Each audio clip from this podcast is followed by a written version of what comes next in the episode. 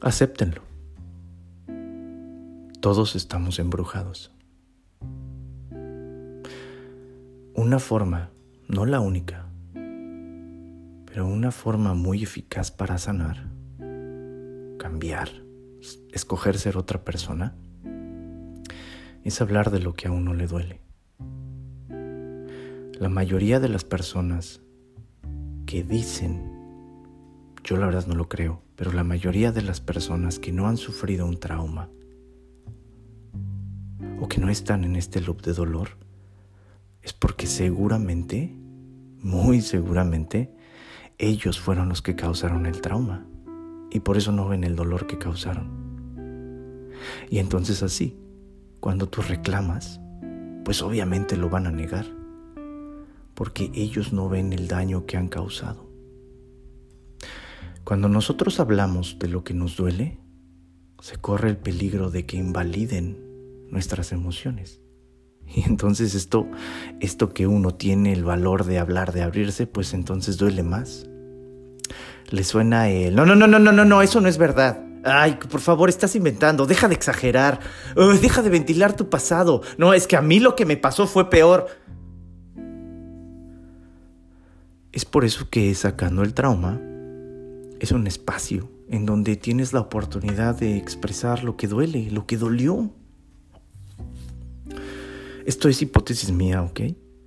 Pero uno deja de ser víctima hasta que su otro yo pueda validar o escuchar sin juzgar eso que uno ha sentido, su propia interpretación del dolor.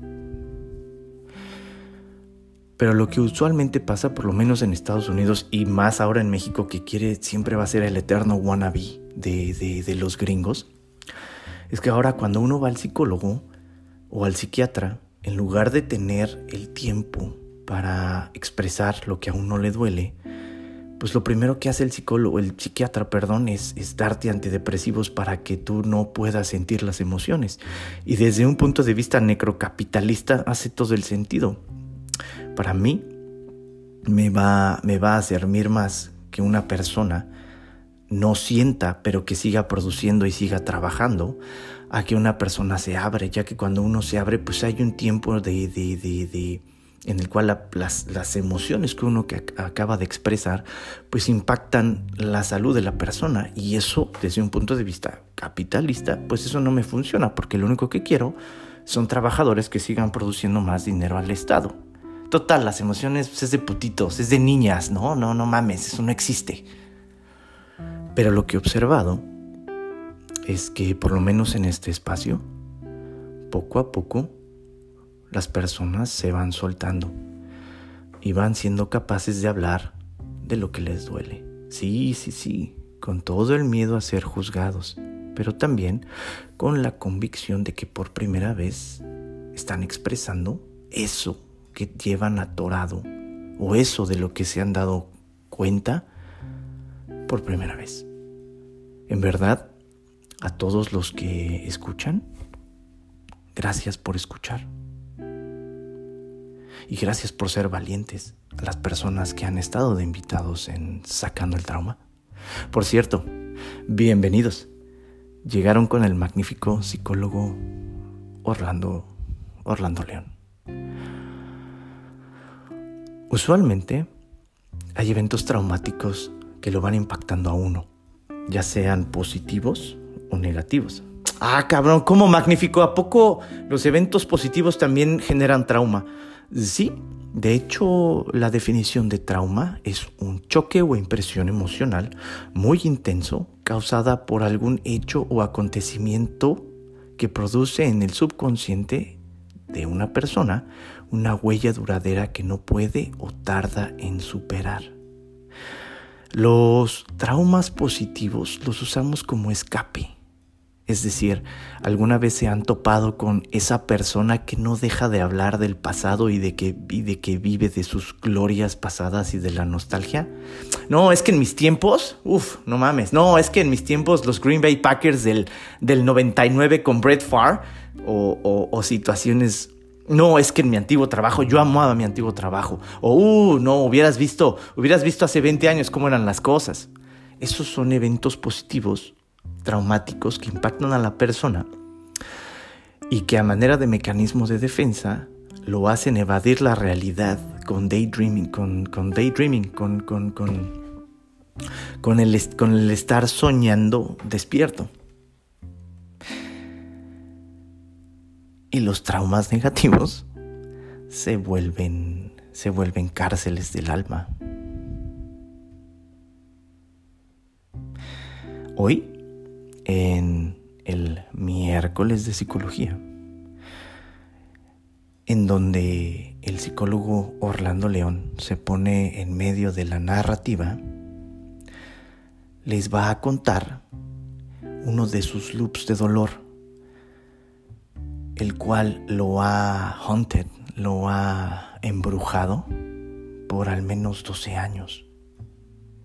Y cómo a pesar de toda la experiencia y todas y toda la, práctica, todavía el psicólogo Orlando León no ha podido salir y cómo esa, esa huella de dolor ha impactado su vida.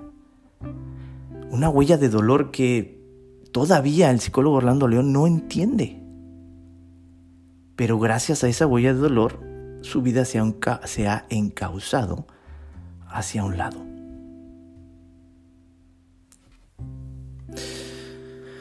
Lo que el psicólogo Orlando León, o la pregunta que el psicólogo, de, que, que, el psicólogo Orlando León no puede entender, y así les pido por favor que, que ustedes eh, hagan un examen y se pregunten cuál es el origen del, del trauma negativo, ese trauma que les hace estar una y otra y otra vez pensando. Sí, todos lo tenemos. No se hagan. La onda es que lo tratan de minimizar con, con trabajo, ¿no? Con estar ocupados, con drogas, antidepresivos, comida, compras excesivas, competencia. Lo tratan de minimizar, pero adentro de todos ustedes esa, esa cuestión humana, ese trauma, los embruja y los persigue como maldición.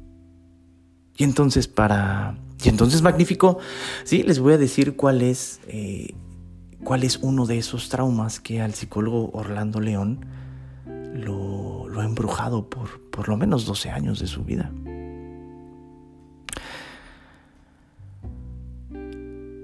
Ok, y entonces así, la respuesta que no entiendo o la pregunta que digo en su momento se la pregunté a mi pareja y jamás me la pudo contestar, la cual jamás se la voy a preguntar a mi familia, pero es un loop que, que se ha repetido constantemente en mi vida es, ¿por qué me traicionaste?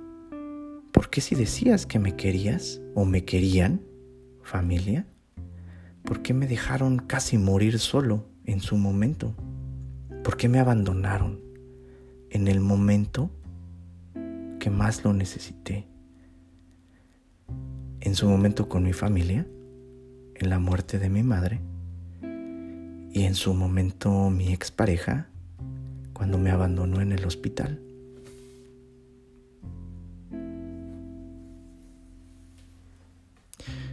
Del lado de mi mamá, Imagínense cuánto dinero tenían mis bisabuelos. Que mi bisabuelo le regaló a mi abuela y a sus hermanos como cinco o diez edificios en la colonia Condesa, como en esquina, como diez casas, es decir, tenían, tenían, eran, fueron los fundadores del white sicanismo. Y del lado de mi padre, orígenes muy humildes, pues mi abuelo se hizo hecho, hecho y derecho y, creó un emporio que se llamaba Casa León. Mis dos abuelos de orígenes humildes pues mi abuelo, ¿no? Empezó a trabajar en, en, Banamex y se hizo de muy buena reputación y de muy buena lana, ¿no? Ha soportado y ayudado por mi bisabuelo. Y mi abuelo paterno, pues igual, ¿no? Empezó a ser comerciante eh, eh, eh, y se hizo, se hizo bien trucha. Lo que ocasionó que hubiera un exceso de dinero tanto en la familia de mi papá como en la familia de mi mamá, el cual es un rasgo que veo no solo en, mis dos familias, pero sí en la mayoría de las familias de clase media alta eh, en México. Personas que se dejan llevar por la apariencia, personas que están encarceladas por la misma sociedad, el que dirán, personas que, que el objetivo es el estatus, el objetivo es el poder, el objetivo es el consumismo. Lo más difícil de todo es entender que son personas o son familias que por dentro eh, son muy agresivas y tienen esta incapacidad de, de sentir, por lo menos en, en las generaciones previas. Y bueno, así, el magnífico viene de una familia en donde en ese momento el padre y la madre eran los más, eran los más jóvenes. Eran personas, yo las considero, yo las veo muy hippies, muy, muy liberales. No seguían tanto esa, esa condición social, ese, ese sometimiento a la familia, esa lealtad, y decidieron serse leales a ellos mismos. Ojo, mis magníficos, mi papá y mamá tuvieron un chingo de errores para conmigo, o sea, no los estoy justificando en nada. En su momento he sido y he hablado las cosas objetivas con mi madre, ¿no? El cómo fue. Pero también toqué un tema de que si vamos a juzgar, pues también hay que juzgar al linaje familiar, a los clanes.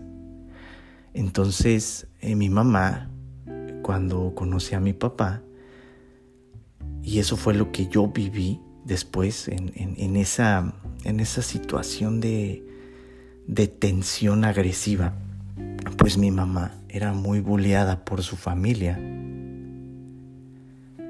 por ser obesa.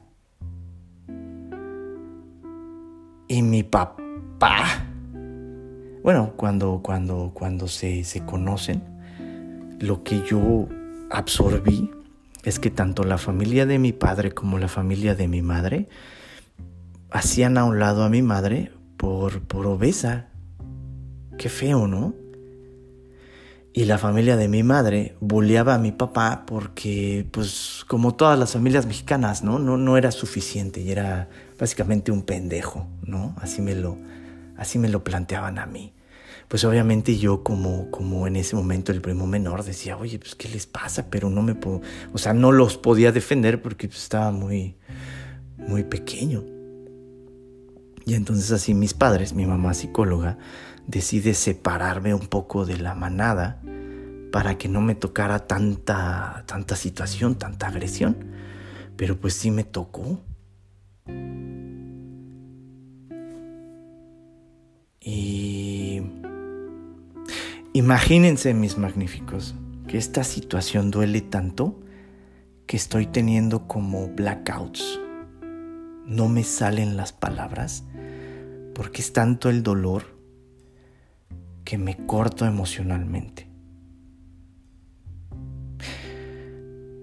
Pero vamos a seguir adelante.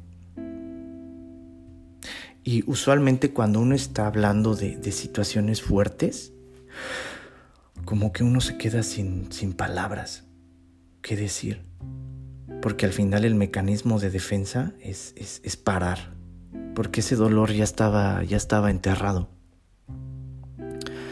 Pero lo que he notado en, en muchos de mis, de mis clientes es que también están atorados en una situación de dolor que lleva ahí muchísimo tiempo y se me hace interesante notarlo.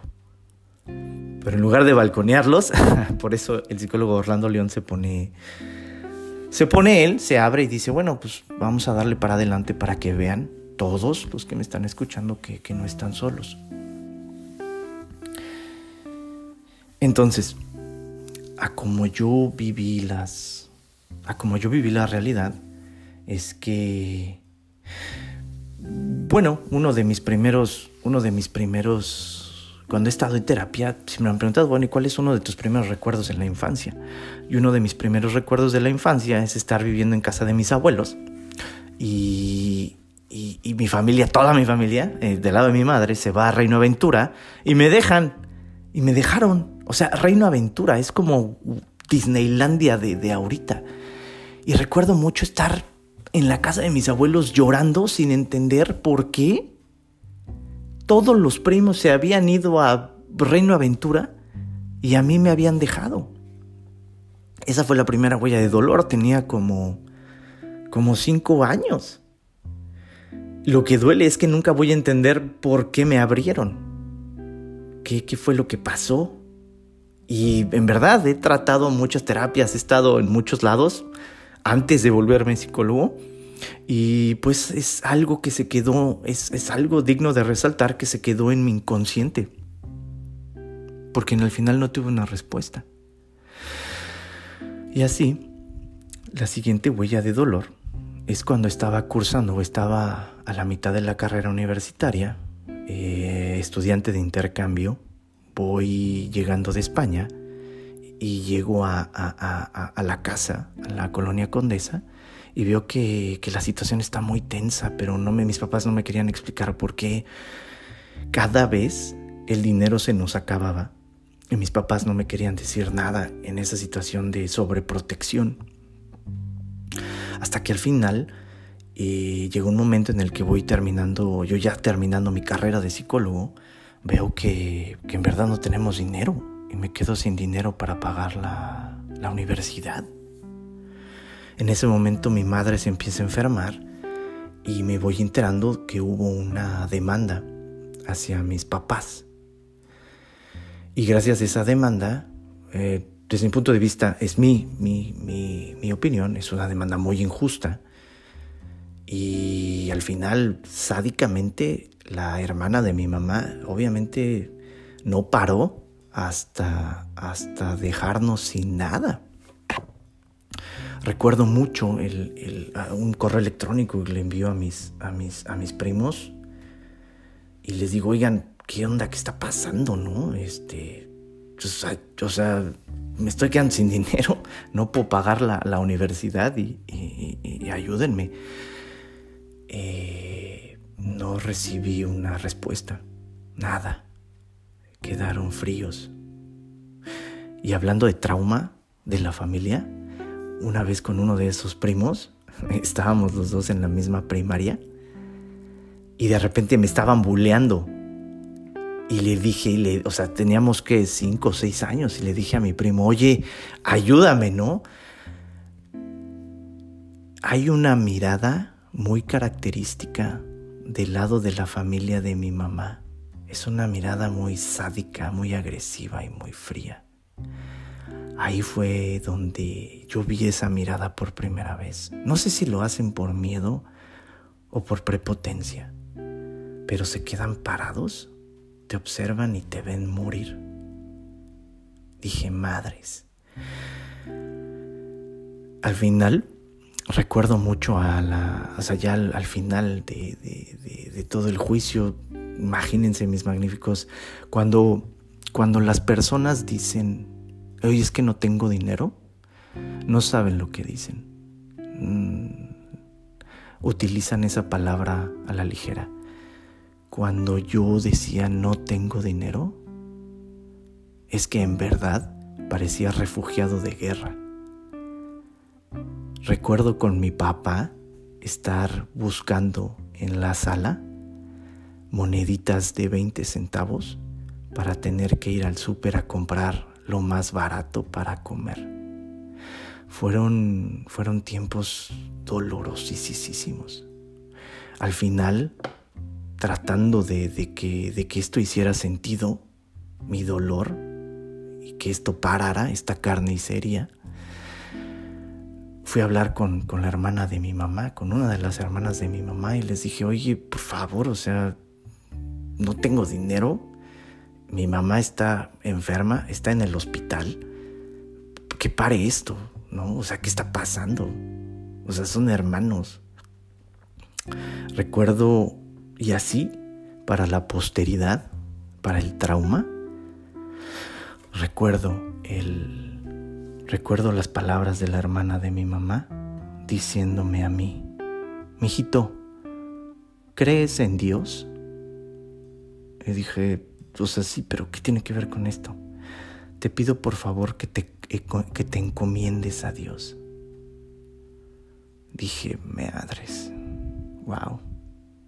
En ese momento yo me paré y fue la última vez que hablé con esa hermana de mi mamá que para ponerlos en contexto, yo la consideraba mi segunda madre.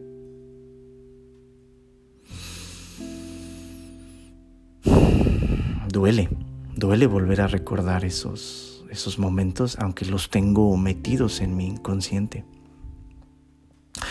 Porque no me van a dejar mis magníficos. Las personas que conocieron a mi padre y a mi madre, pues mi mamá siendo psicóloga, pues eran abiertos. Yo tengo los problemas con cada uno de ellos, ¿saben? Pero... Pero jamás, yo creo que jamás fueron chacales.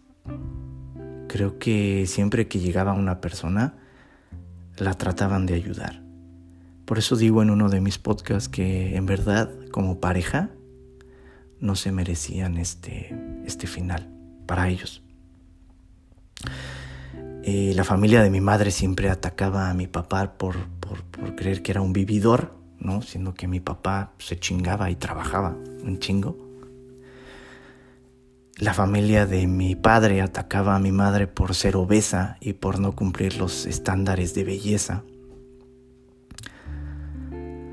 Y, y bueno, pues yo viví de esas dos familias una situación de agresión constante.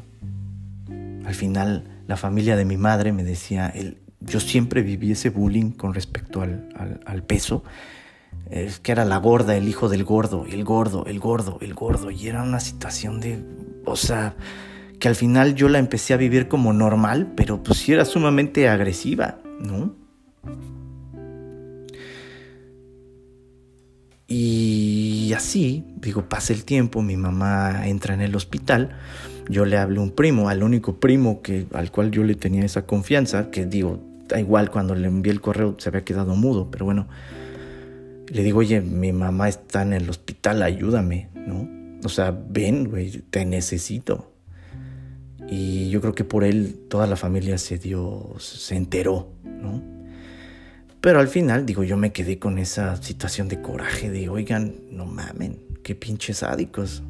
O sea, llegó a tal grado esto que mi mamá sí falleció de obesa, pero la verdad falleció de, de dolor y de depresión porque su propia familia la chacaleó. Ah, por el otro lado, la familia de mi padre, siendo incapaces emocionalmente de empatizar con nada, porque igual, White Chickens, pues Mm, no había papacho, no había acercamiento, no había, no había nada. O sea, cumplen como familia, fueron, a, fueron al funeral, al funeral, pero se quedaron que una hora y luego se regresaron a sus vidas. Recuerdo ese día haber pasado el funeral con, con dos buenos amigos. Uno ahorita vive en Texas y el otro vive en Guadalajara. Y bueno, tres y otro vive en el DF. Y con mi tío que falleció. Y yo decía, qué bizarro que en lugar de estar con, con mi familia, esté con, con amigos, ¿no? Y ellos son los que, los que me estén apapachando. Entonces, soporte familiar de los dos lados, pues no se tuvo o no lo tuve en una situación muy, muy difícil. Y de hecho, si me preguntan a mí, Magnífico, ¿cuál es tu, cuál es tu logro psicológico o emocional más, más fuerte? Yo diría que el, que el logro del Magnífico más fuerte ha sido salir de su depresión por él mismo. caminar ese camino de dolor por él mismo, porque al final, en un punto, en un punto que no sé precisamente dónde pasó, pero me dije a mí mismo, o sales de esta o, o te mueres, porque y lo único que tienes, no es lo único, sino la forma de salir es que en la cual tú te tienes que, que convertir en esa persona que necesitaste, en ese ideal, en ese ideal de persona que necesitaste para salir adelante.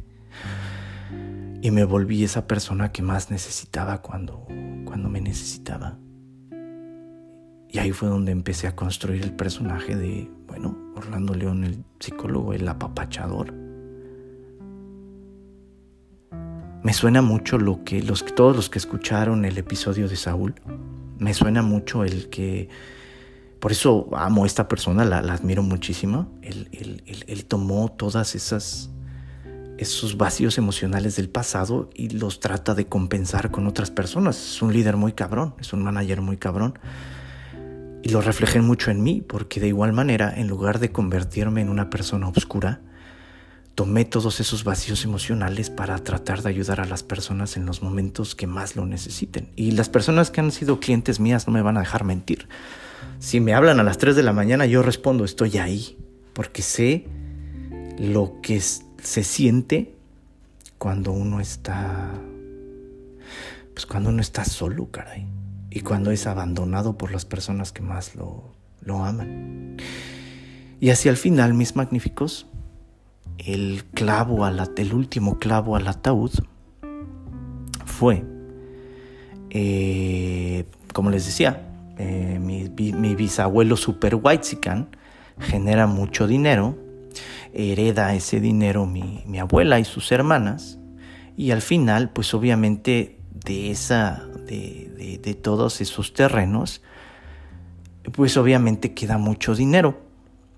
Y cuando mi madre fallece, mis tíos me aseguran, así en buena onda, me aseguran que pues la parte correspondiente de, ese dinero pues me va a tocar a mí, porque ni siquiera era a mi papá, no, no, no, eran tanto coraje hacia mi papá que era a ti.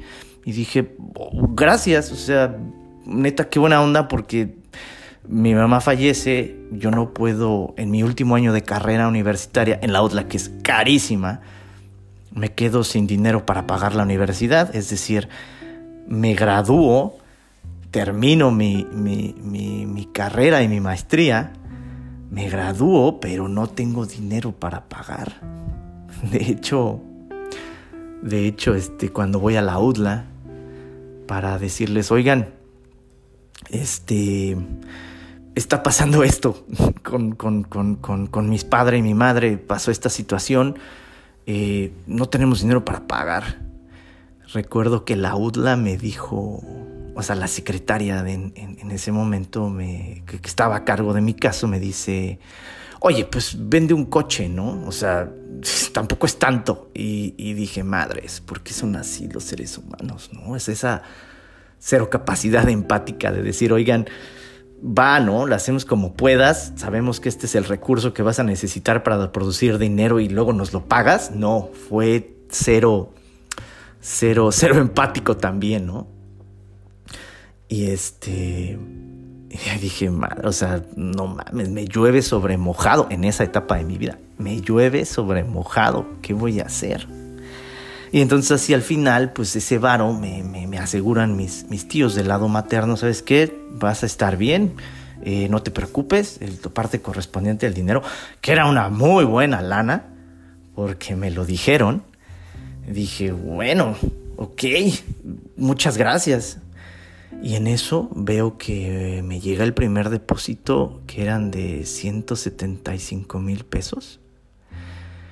Y dije, va, órale, con eso más o menos aliviané pagar unas deudas y, más o menos empezar a mantenerme y empezar a salir. Empezamos a pagar mi papá y yo deudas atrasadas. Obviamente se fue muy rápido el dinero por esa situación.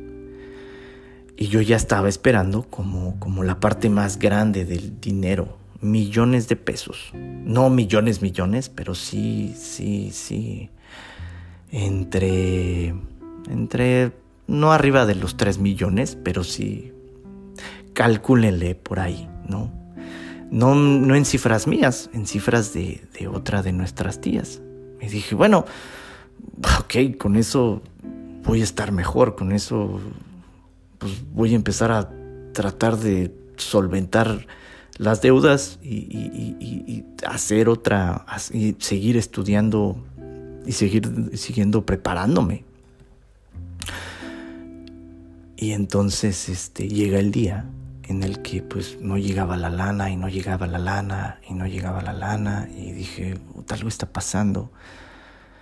Porque de nuevo, mis magníficos, cuando uno dice no tengo dinero, sí tienen dinero y sí tienen un apoyo familiar. Pero cuando yo decía no tengo dinero, en verdad no tenía dinero. Y cuando me dieron ese primer, porque me lo dieron a mí, ni siquiera a mi papá, cuando me lo dieron a mí, se fue en menos de cuatro meses por la cantidad de deudas que, habíamos adquirido por, por no tener dinero. Eh, pasa el día, pasan los días. Le hablo a mi tía y le digo, oye tía, si se va a hacer. O sea, imagínense, imagínense al magnífico está rogando por un pinche dinero porque estaba en las cuerdas, con la cola entre las patas, con el ego hasta abajo, con la depresión. Su mamá se había muerto. Ah, quería cobrar el seguro de Banamex, ¿no? De, muerte de, de, la persona y le dijeron en Banamex, sorry, pero no se puede. O sea, todo mal, ¿no? Todo mal. Y recuerdo la... Y así recordé la cara que la familia de mi madre tiene a la hora de, de dar el, punto certero de agresión. Y me dijo, no. Pero ¿cómo que no? Tú me habías dicho. No, no se va a poder. Así frío, seco, rudo. Y recordé esa cara característica de, de esa familia. Colgué el teléfono el mundo se me cae encima otra vez. Y recuerdo que estaba caminando por el mercado de San Juan con mi ex esposa y mi padre y me desmayé. Así de la nada, me desmayé. Ese día me sentí terriblemente mal. Oye, magnífico, pero no chingues, güey. La neta, pues ese varo no era tuyo, güey. O sea, no seas huevón y ponte a trabajar. Ya, lo entiendo, pero tampoco era de ellos. Punto número uno. Y punto número dos, pues dinero llama dinero, ¿no? Imagínense al magnífico deprimido, abandonado, con la cola entre las patas. ¿Qué clase de psicólogo va a ser si no puede, si no podía en ese momento sanar, entender su situación de vida. Y es por eso aquí mis magníficos que sí, a, las personas que están a mi cargo, pues obviamente les cobro, y eso lo platicaba ayer. Pero por esta situación que me pasó, hay un, hay un pequeño link haciendo un comercial, se llama Buy Me a Coffee, porque yo considero no chido que cuando una persona está pasando por una situación súper difícil como la que le pasó al magnífico, que no tenga los recursos, es decir, si no tiene los recursos económicos, pues ¿cómo le va a hacer para salir adelante? Entonces, digo, igual es un ideal, pero gracias a lo que me pasó, pues yo escogí no, no volverme un hijo de puta. Y, digo, si no tienes dinero, pues adelante, ¿no? O sea, y por eso pedirle a la comunidad que, eh, pues que me paguen un cafecito. Ahí está el link. ¿Para qué? Para que si existe una persona que está pasando por una situación similar, pues la empecemos a resolver. Empecemos a resolver la emoción y de ahí pues dar el siguiente paso. Y que el, el no tener recursos económicos no se vuelva pretexto para, para, para no poder estar bien emocionalmente. Ahí les dejo el link en mi Instagram. Y, y en qué estaba. Discúlpenme que estoy hoy muy, muy difuso, pero la verdad es que este tema me tiene, es uno de los traumas con los cuales, con el, en el cual yo he estado atorado por 12 años. Y esto sale porque me ha llamado mucho la atención que en estos 12 años de experiencia, uno, yo pensé que estaba mal, ¿no? Que, que era el único, pero viéndolo así se me hace interesante eh, pointed out, como señalar que si no has podido salir de un trauma del cual estás atorado, no es culpa tuya. No es culpa tuya. Es muy normal. Porque al final cuando tú vas a workshops, pues sí, te venden el perdón como algo muy chingón. Pero lo que pasa, lo que ves en el workshop, no es la realidad, no es el día a día de la persona que te está diciendo es que es importante sanar, sí, y te da mil estrategias para sanar, sí. Y entonces yo soy el que tengo la culpa porque no sano. No, no. Y entonces, magnífico, ¿qué ha pasado contigo en estos 12 años? Pues, pues me enfermé. Digo, si, si partimos de la base de que las enfermedades todas son emocionales, pues imagínense la cantidad de piedras en la vesícula que tenía, porque digo, si citamos a las personas astrales y espirituales, la vesícula tiene que ver con el resentimiento y la injusticia y de cosas no habladas. Y entonces así, el magnífico psicólogo Orlando León está escogiendo sanar y está escogiendo hablar de lo que duele, porque yo ya no quiero tener piedras en la vesícula porque se siente de la, bueno, aparte ni vesícula tengo ya.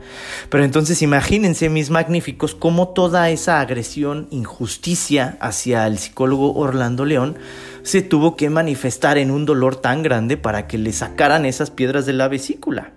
Innegable, ¿no? Innegable. Entonces así, si nos vamos, si partimos desde el punto de vista de las emociones, les pido por favor que también hablen de lo que les duele. Y entonces así, pues se genera esa huella de dolor, de injusticia y de, no confianza. Y los amigos que, que, me conocen muy bien lo pueden, lo pueden observar y lo pueden entender o lo han visto en mi comportamiento. A la hora de, yo pertenecer a un grupo, pues yo siempre fui la persona que me fui antes de las fiestas, la persona que mm, siempre andaba como un poquito más solo, nunca andaba en grupo. En el momento en el que trato de, o me empiezan a, me empiezan a, a meter en el grupo, yo me salgo, yo me voy. Y esa situación no es porque yo sea así, sino porque me hicieron así, en la cual el magnífico psicólogo Orlando León pues no, esa, esa capacidad de confianza en el grupo primario, pues simplemente no la hay, no existe. Porque en su tiempo, tanto la familia de mi madre como la familia de mi padre se dedicaron a, a, lastimar al pequeño niño psicólogo Orlando León. Magnífico, pero no lo hicieron con, con, con dolo. No, pero digo, pues dolió, dolió muchísimo. Y ese, mis magníficos, es por lo cual yo les pregunto a ustedes, ¿cuál es esa pregunta que no se han podido contestar a ustedes mismos causada por el trauma, por el dolor sufrido por una circunstancia? Cuál es el origen de su trauma. Les vuelvo a repetir, uno de los dolores y de los traumas del magnífico psicólogo Orlando León, que en su momento se lo pregunté a mi expareja, es por qué en el momento que más te necesitaba, me dejaste. ¿Por ¿por qué en el momento en el que más te necesitaba me abandonaste? ¿Por qué fuiste tan agresivo hacia mí? Porque eso me queda clarísimo. Mis papás jamás hubieran permitido eso para con sus sobrinos. Y yo creo que eso lo saben cada uno de ustedes, tanto del lado paterno como del lado materno. Mis amigos lo pueden constatar. Nunca dejaron, nunca dejaron a nadie solo. Y entonces la pregunta del magnífico, pues yo siento que es una... Nunca va a haber una respuesta. Oye, magnífico, entonces uno no puede sanar. Pues yo siento que no. Y me gustaría que me cambiaran la que me cambiaran la perspectiva. Obviamente ese dolor se ha desarrollado, se ha transformado. Y en el día a día, pues uno está bien, uno está tranquilo. Pero en el momento en el que viene una situación de tratar de intimar con un grupo o con una persona, pues obviamente uno se siente como, ay güey, por lo menos el magnífico. Y aunque el, digo, el magnífico lo tiene muy, lo tiene muy hecho, lo tiene muy visto, lo tiene muy hablado, por eso lo hablo, hablo de lo que duele. Pero entonces así, ¿cuántos de ustedes, en lugar de hablar de lo que duele, simplemente se lo tragan y lo tratan de hacer menos?